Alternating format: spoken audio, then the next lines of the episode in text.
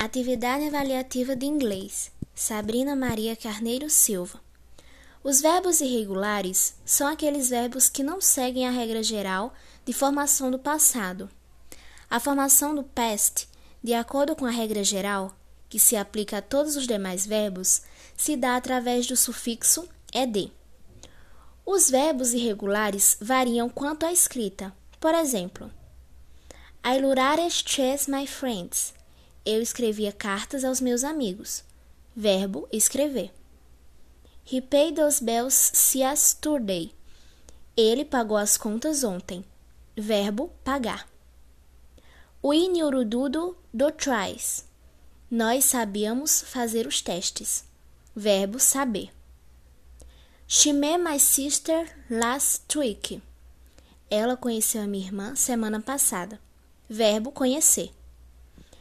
Tag low block lawn. Aquela garota quebrou o braço. Verbo quebrar.